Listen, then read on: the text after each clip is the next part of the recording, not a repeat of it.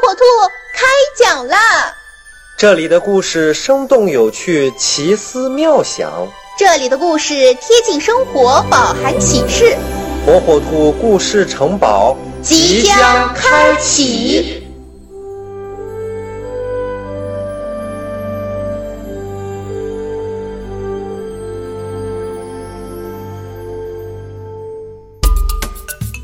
小朋友们，大家好，我是火火兔。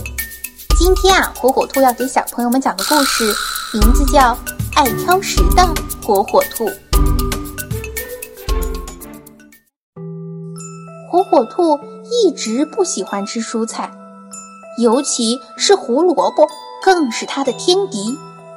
妈妈每天都绞尽脑汁，她甚至把蔬菜做成各式各样的甜点。有胡萝卜蛋糕、番茄布丁、菠菜饼干，可是这些东西对火火兔来说一点也不受用。只要是闻到了蔬菜的味道，火火兔呀就逃之夭夭了。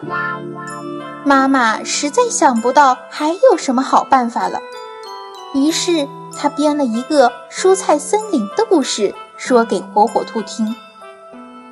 很久以前。有一个地方叫魔力森林，在这个森林里，所有的植物都会开口说话，也都有自己的工作。像是胡萝卜爷爷，他每天夜里都会在森林的各个路口来回巡视，保护大家的安全，照亮回家的路。菠菜先生是森林里最勇猛的搬运工，要想搬家，找他就对了。还有番茄小姐，是聪明又美丽的医生，任何病痛他都有办法治疗。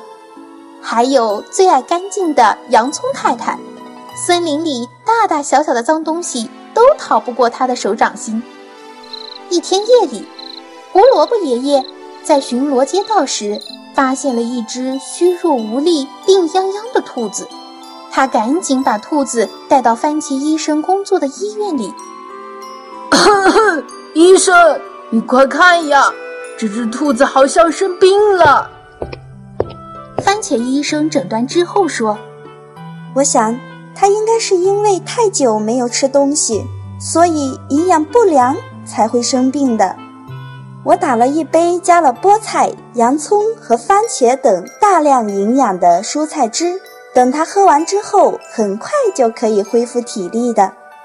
可是。”这只兔子最害怕的食物就是蔬菜了，所以它抵死不从，说什么也不肯把这杯蔬菜汁喝下肚。后来呀，它因为真的太饿了，体力不支就晕了过去。等到兔子醒来，它发现自己精神饱满，身体也变得特别有活力，好奇地问医生：“番茄医生，这是怎么回事呀？”番茄医生走了过来，你醒了，现在感觉怎么样？有没有觉得精神变得很好呀？你呀，掉了一整个晚上的蔬菜汁点滴哦。哦，那我的精神是变好了吗？不过，这真的是因为蔬菜汁的关系吗？蔬菜真的对身体这么好吗？我以前都不知道。但是我还是很害怕蔬菜的味道耶。其实只要选好烹饪料理的方法，任何食物都可以变得很美味的。对呀，像洋葱煮牛肉汤最好喝不过了。